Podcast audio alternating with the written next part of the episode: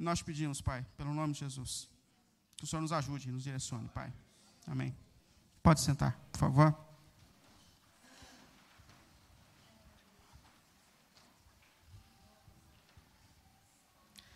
Essa semana eu estava no meu quarto, aliás, no meu escritório, estudando, e o meu filho veio me procurar com a Bíblia na mão, meio angustiado, meio inquieto, mas ele veio falar comigo e ele falou: Pai, eu quero que você mostre para mim os textos que falam da volta de Jesus. Aí eu falei, filho, vem cá, mas quando é que Jesus vai voltar, pai? Eu quero saber quando é que Jesus vai voltar. E eu sentei com ele, ele sentou no meu colo, já se ajeitou, e a gente começou a conversar, ia ler a Bíblia. E eu foquei nos textos que trazem consolo. Não exatamente nas evidências da volta de Jesus. Ele queria as evidências. Ele falou, pai, você falou já que vai ter umas guerras, uns negócios, queria ver. Eu falei, não, filho, peraí, peraí, peraí. Eu vi que ele estava meio angustiado, e eu comecei a ler com ele as palavras de consolo de Jesus a respeito é, da, das lutas que a gente enfrenta, mas ao mesmo tempo que Jesus estará presente que Jesus estará presente nesses momentos difíceis da vida. Mas depois a gente conversar, ele saiu um pouco mais tranquilo e foi para lá, e ele estava angustiado. E o que eu percebi é que o Vitor estava assustado com as notícias, com a tensão dos ambientes. Porque, por mais que a gente tente filtrar as notícias, as coisas que acontecem, a criança absorve, o ser humano absorve as desordens desse mundo. E eu vi que ele estava tenso. Ele estava tenso, ele estava assustado, alguma coisa assustou ele. E ele saiu mais tranquilo. E eu fiquei pensando como, como são importantes essas palavras de Jesus a nós. Porque a gente não consegue encontrar a paz, o equilíbrio, com base nesse mundo que está fora de ordem. A gente não encontra paz. E Jesus, ele para diante de nós e ensina para a gente um, um caminho de felicidade que não está embasado nas coisas desse mundo, não está embasada nas coisas dessa vida. Ele não está falando de uma alegria que vem das conquistas dessa vida. Ele não está falando de uma alegria que vem de uma qualidade de vida, ou de uma saúde perfeita, ou de bons relacionamentos e boas companhias para um fim de semana. Mas Jesus ele está falando de uma alegria que está sendo construída dentro de nós, no íntimo de cada um de nós. Jesus ele está falando de transformações que precisam acontecer na nossa essência na nossa natureza, de algo que Deus está construindo e produzindo na essência de quem é discípulo, de quem é seguidor de Jesus. E diante dessas tensões desse mundo, eu me apego a essas palavras de Jesus, porque eu preciso dessa paz, eu preciso desse equilíbrio, eu preciso dessa sabedoria, eu preciso dessa felicidade, dessa estabilidade que não vem desse mundo fora de ordem, mas que vem de uma paz de um equilíbrio que só Deus é capaz de embutir na minha mente, no meu coração. Por isso a gente olha então com mais sensibilidade, com mais atenção para isso que Jesus está ensinando para a gente. Para isso que Jesus está construindo dentro de nós. Porque Jesus não está falando daquilo que a gente faz, mas Ele está falando daquilo que a gente precisa ser. E é isso que Ele está fazendo para que a gente encontre esse caminho de uma verdadeira felicidade. E hoje eu queria focar em mais duas bem-aventuranças. Quando ele diz que bem-aventurados, como a gente tem visto, a expressão que Jesus usou aqui no grego é macários, que traz um sentido de felicíssimos. É um superlativo do superlativo, é um exagero de expressão. O que Jesus está dizendo é: muito, muito, muito felizes os que entram por esse caminho que eu estou mostrando. Feliz é você, se você entrar por esse caminho. Porque Jesus ele não está falando de uma alegria que se limita a essa vida, a esse mundo fora de ordem. Mas ele está falando de uma alegria que se estende à eternidade. Então, feliz é você que está entrando por esse caminho que eu estou te mostrando para isso que eu estou fazendo no íntimo de cada um de vocês. Portanto, mais duas bem-aventuranças: a fome e a sede de justiça. E o coração misericordioso. O que é essa fome e sede de justiça? Do que Jesus está falando? Primeiro, a gente tende a achar que quando Jesus fala de fome e sede de justiça, ele está, antes de tudo, focando nas coisas externas dessa vida. Numa fome por justiça social, ou numa fome por lutas de causas externas pelas quais a gente entra. Esse público que está escutando Jesus aqui imediatamente, ele entende a, a, compreender as palavras de Jesus dessa forma. É fome para que justiça seja feita. Fome por justiça no mundo, nas desordens, porque essas pessoas que estão ouvindo Jesus, elas viram o Império Romano chegando e tomando tudo que elas tinham. Tomaram suas terras, levaram seus filhos, acabaram com seus comércios, E eles estão vivendo num estado de opressão, de sofrimento. Então, quando Jesus fala de pessoas que têm fome e sede de justiça, isso estava no coração, na vida deles. Eles tinham esse desejo, essa fome de, de, justiça diante das injustiças sociais, diante das desordens, diante das coisas que eles vinham sofrendo. Tanto é que a expectativa de um judeu a respeito desse Messias que viria, ela é a princípio política. A expectativa que eles tinham é que esse rei viria, se assentaria no trono, destruiria todos os reinos opressores da terra e daria ao seu povo uma vida tranquila, de paz e de equilíbrio. Eles não esperam um Senhor que vem para entregar-se numa cruz. Eles esperam alguém que restaure o reino político de Israel, que dê força, que dê alegria, que restabeleça as suas terras, as suas posses. Eles querem liberdade, eles não querem um que dê a vida na cruz. E é interessante que há uma tendência em nós também que de achar que essa fome, essa sede de justiça começa por um desejo de justiça social, por causas sociais, por lutas sociais. Mas a gente tem que perceber que, antes de tudo, o que Jesus está dizendo é de uma fome que precisa acontecer dentro de nós. É de algo que Deus está fazendo no íntimo de cada um de nós. É uma fome que só o Espírito de Deus é capaz de despertar na nossa vida. Portanto, o que é de fato essa fome? Do que Jesus está falando? Primeiro, essa fome é uma fome pela justiça de Deus. Porque o Evangelho, antes de falar que Deus nos ama, o Evangelho revela a nossa desordem. O Evangelho diz que todo ser humano é pecador. E que todo ser humano carrega em si uma dívida com Deus. Todos pecaram e todos estão afastados do Deus Criador dos céus e da terra. E esse evangelho também revela que um dia todos nós, todos nós estaremos diante desse Deus que é santo e justo. E que os nossos pecados mais íntimos serão expostos diante dele.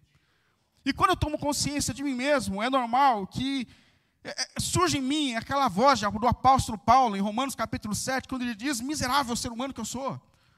Mas quem me livrará disso que eu sou? Quem vai me livrar desse juízo de Deus? Mas o próprio apóstolo Paulo continua dizendo: Mas graças a Deus por nosso Senhor Jesus Cristo, porque Ele morreu por nós.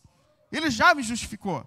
Portanto, é uma sede da justiça que vem de Cristo dando a vida por nós na cruz, por um justificador. E é normal que essa sede, por vezes, não se desperte de forma tão intensa em nós, porque a gente tem dificuldade de entender as nossas próprias desordens. Ou quanto a gente vive fora do propósito e da vontade de Deus, Criador dos céus e da terra. Nós somos semelhantes a Pedro. Eu amo Pedro, porque eu me identifico com Pedro. E eu pretendo escrever um livro que vai chamar Pedro e eu. Ninguém coloca esse tema no livro porque já é meu. Está gravado aqui.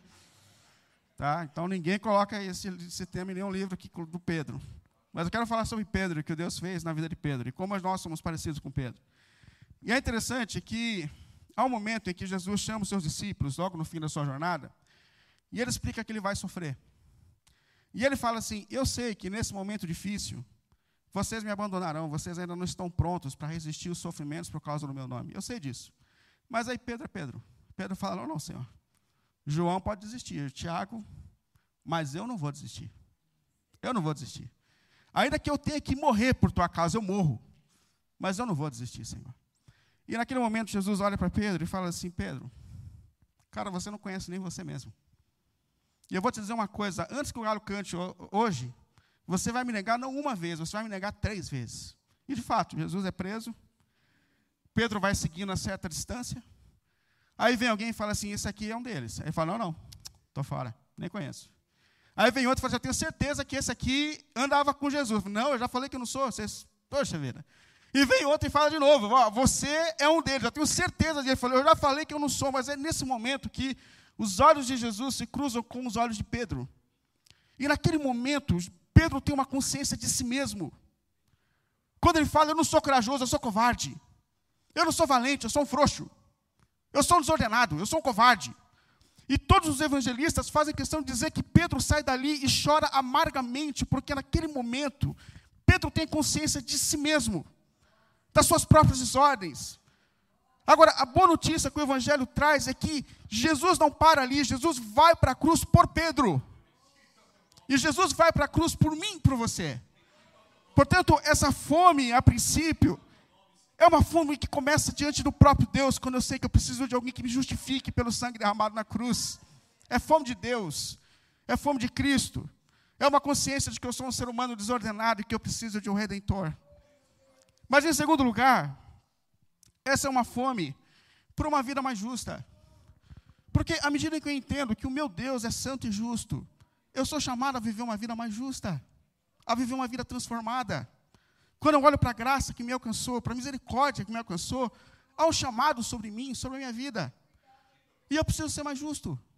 Eu preciso ser mais justo na maneira que eu faço negócio. Porque à medida que eu compreendo quem eu sou em Cristo, eu percebo que não é mais o lucro, o ápice da minha vida, mas eu sou um representante de Cristo no mundo, na história. O que eu faço é bênção, ou deveria ser bênção na vida dos outros. Isso me torna uma pessoa mais justa nos meus relacionamentos, inclusive nos nossos relacionamentos mais íntimos. Às vezes, às vezes, eu preciso admitir que a minha esposa está certa. Eu preciso ser justo. Eu só queria dar uma ênfase aqui, abrir assim um negócio, eu estou falando às vezes, às vezes, porque tem um pessoal que conta o que eu falo aqui lá no fundo para ela depois. Estou falando às vezes, não estou falando que ela sempre está certa. Mas ser justo é, por vezes, admitir diante de uma esposa, diante do marido, que ela está certa. É baixar a guarda. Ser justo, ser justo, é ter um relacionamento equilibrado com os nossos filhos. Porque, às vezes, a gente exige de um filho alguma coisa que a gente também não é. Quando a gente quer educar, quer educar o nosso filho, a gente age como se nós fôssemos perfeitos, e como se eles fossem perfeitos, a gente esquece que nós somos imperfeitos também. Então, é ser justo com o meu filho, pedir perdão, ter um juízo equilibrado no meu relacionamento com ele, na minha vida com ele. É uma justiça que se manifesta diante do próprio Deus. Quando eu entendo a graça de Deus sobre a minha vida, quando eu entendo a graça de Deus sobre a minha história, eu sou chamado a viver uma vida que agrade a Deus. Eu gosto tanto daquela expressão do apóstolo Paulo, quando ele, em Romanos capítulos 3, ele expressa a graça de Deus que alcançou. E ele fala que tudo que Deus fez por nós é graça, é graça, é graça, é graça, é graça. Mas quando chega no último versículo, no 31, ele fala assim: Mas a gente anula a lei de Deus por causa da graça? Ele fala de maneira nenhuma. Agora que a gente entendeu a graça de Deus, o amor de Deus, a misericórdia de Deus, nós estamos sendo convocados por esse amor a viver uma vida segundo a vontade dEle.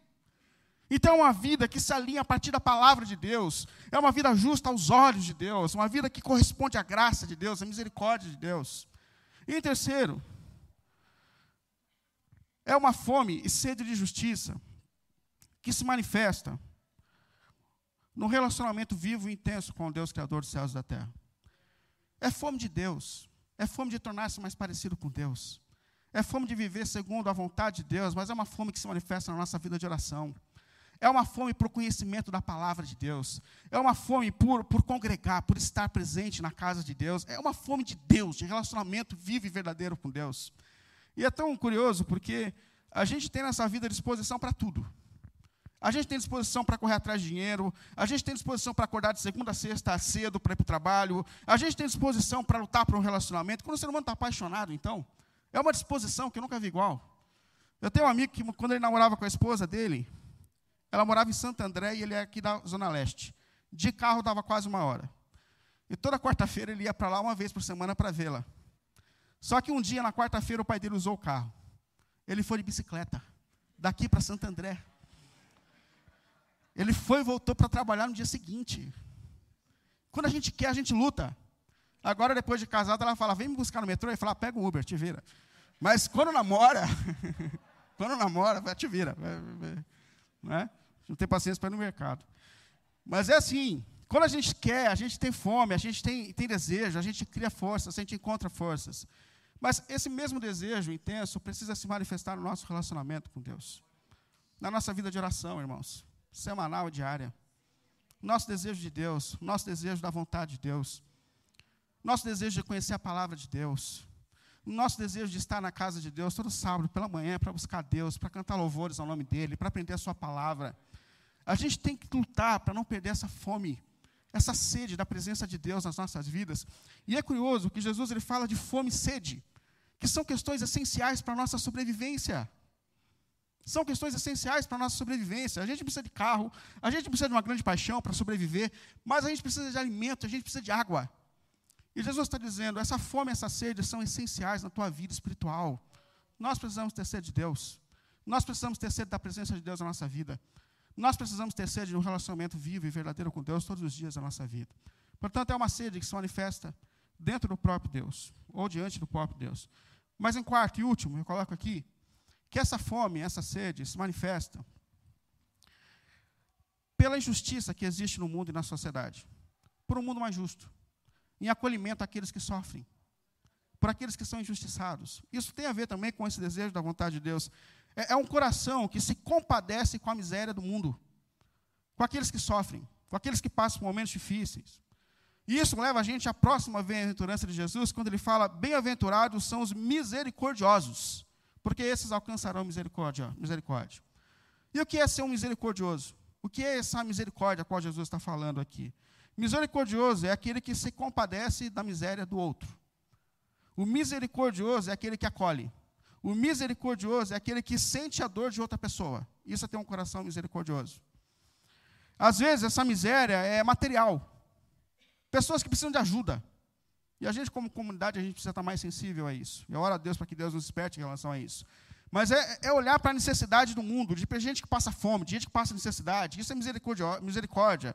É, é você olhar, às vezes, para a miséria física, de pessoas que precisam de ajuda. Estão doentes, estão enfermas. Precisam de alguém que cuide, de alguém que estenda a mão. Às vezes, essa miséria ela é moral. Pessoas que cometeram pecados graves, que estão muito distantes da vontade de Deus e que a gente tende a, a excluí-las da vida. É, é uma misericórdia que se estende a pessoas que precisam de ajuda, aqueles que nós consideramos é, necessitados de misericórdia. Agora, como que a gente exerce essa misericórdia na prática? Como ser um misericordioso? Do que Jesus está falando? Aí eu recorro a um texto de Lucas, no capítulo 10, capítulo, versículo 25 que conta um dos textos mais conhecidos da palavra de Deus, e você conhece esse texto. Mas esse texto conta um momento em que um mestre da lei procurou Jesus com uma questão: Senhor, qual é o maior mandamento da lei de Deus? E Jesus, que gosta de chamar as pessoas à reflexão, ele responde com um chamado a uma reflexão. E ele fala: Fala você mesmo, o que, que você pensa? Eu gosto muito disso de Jesus, porque Jesus gosta de gente que pensa. Jesus não gosta dessa coisa de a gente simplesmente seguir o mestre. Ou um outro mestre que não seja ele.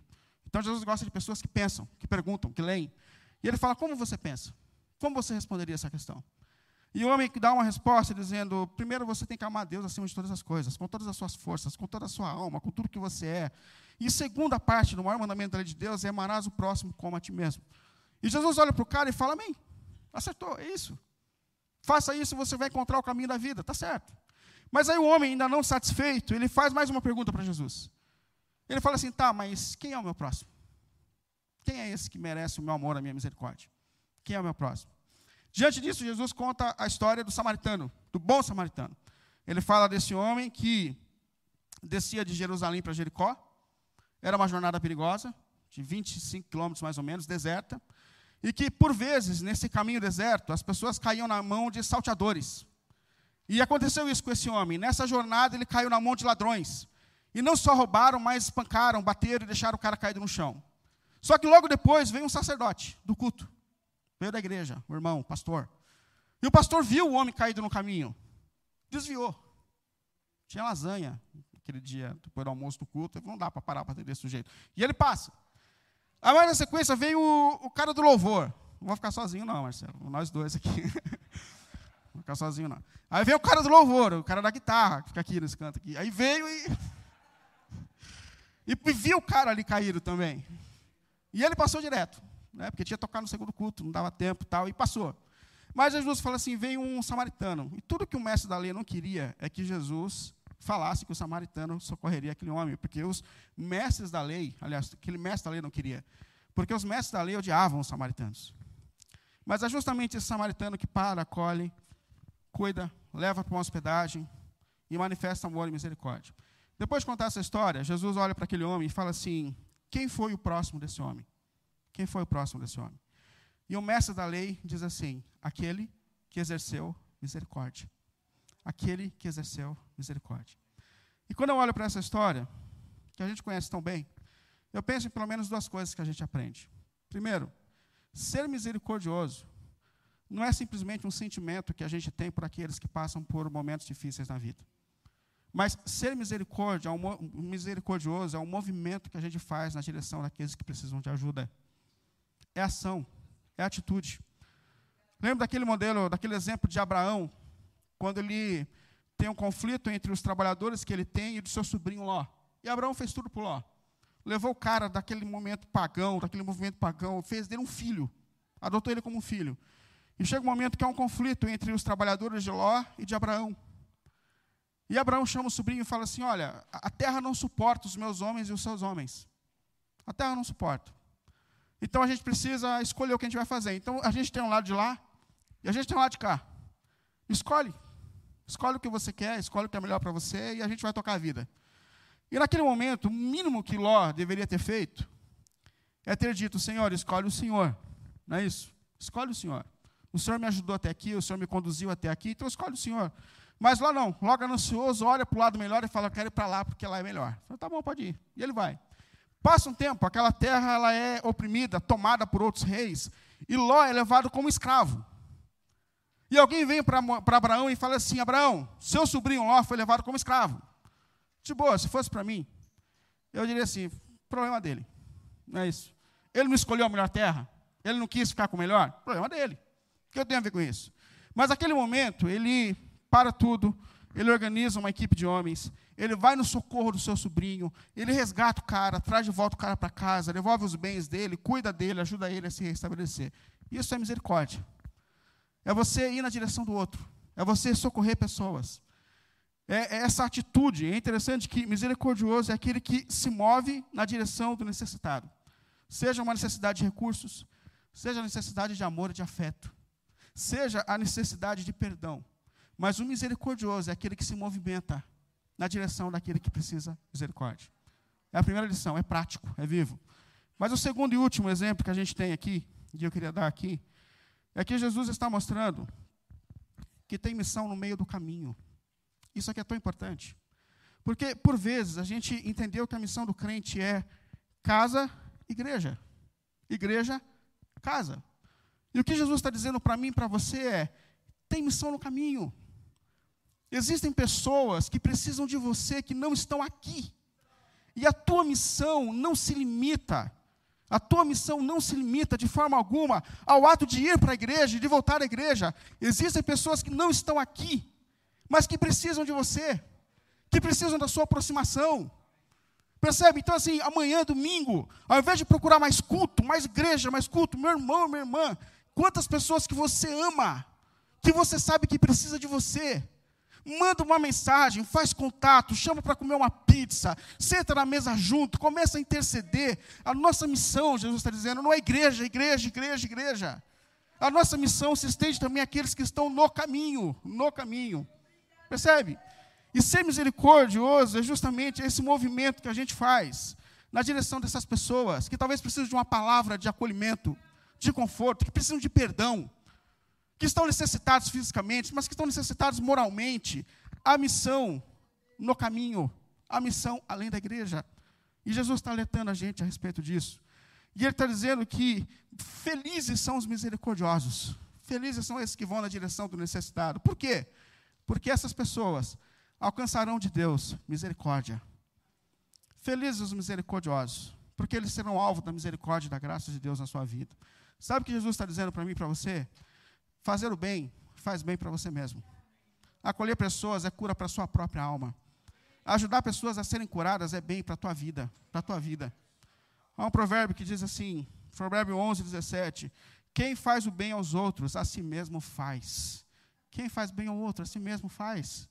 Outro provérbio, 14, 21, quem despreza o seu próximo comete pecado, mas como é feliz aquele que exerce misericórdia sobre aqueles que são necessitados. Ou seja, Fazer o bem é cura para a nossa alma. É benefício, graça de Deus, para a nossa própria vida. Diante disso, eu queria concluir fazendo duas observações. Primeiro, se você é discípulo de Jesus, se você entregou a sua vida para Jesus, esses caminhos que Jesus está apontando aqui para a gente não é uma escolha. Jesus ele continua e quando chega no versículo 13, ele diz assim: Vocês são a luz do mundo, vocês são o sal dessa terra. Mas deixa eu dizer uma coisa, Jesus disse. Se o sal perdeu o sabor, para que, que ele serve? Se não houver transformação na sua vida, qual a utilidade que você tem no mundo, na história? Percebe? Entrar por esse caminho, desenvolver essas virtudes do reino, não é uma opção que Deus está dando para mim e para você. É o único caminho que pode, de fato, nos conduzir como discípulos e seguidores de Jesus. Segunda e última, quando Jesus fala dessas bem-aventuranças, ele não está colocando diante de mim, de você, um cardápio. dizendo assim: olha, aqui você tem oito opções, escolhe o que você quer ser. Ah, você quer ser justo? Ah, você quer ter fome e sede de justiça? Aliás, você pode dizer hoje aqui assim: olha, mas eu sou uma pessoa que tem fome e sede de justiça. Se você olhar as minhas redes sociais, se você olhar as lutas, se você observar as inimizades que eu fiz nos últimos meses, você vai perceber que eu tenho fome e sede de justiça. Mas assim, você é pobre, pobre de espírito? Você reconhece a sua miséria pessoal? Você reconhece que você é um dependente da graça e da misericórdia de Deus? E essa consciência de si mesmo te coloca em estado de humildade diante do seu próximo? Ah, você tem fome e sede de justiça, mas deixa eu fazer uma pergunta: você chora? Chora antes de tudo por causa das suas desordens pessoais. Chora pela situação do mundo, das pessoas. Você tem fome e sede de justiça, mas você é manso e humilde. Porque você percebeu que não só o outro é desordenado, mas que você também é um ser desordenado e que você depende da graça de Deus. Não entenda as bem-aventuranças como um cardápio que Jesus está colocando diante de nós, dizendo assim: escolhe o que você quer ser. Não, não. Se Jesus é o Senhor da tua vida, se o Senhor, se o Senhor Jesus é o Senhor da tua história, se você entende que Jesus te comprou naquela cruz, Ele está dizendo que esse é o caminho daqueles que pertencem ao Senhor.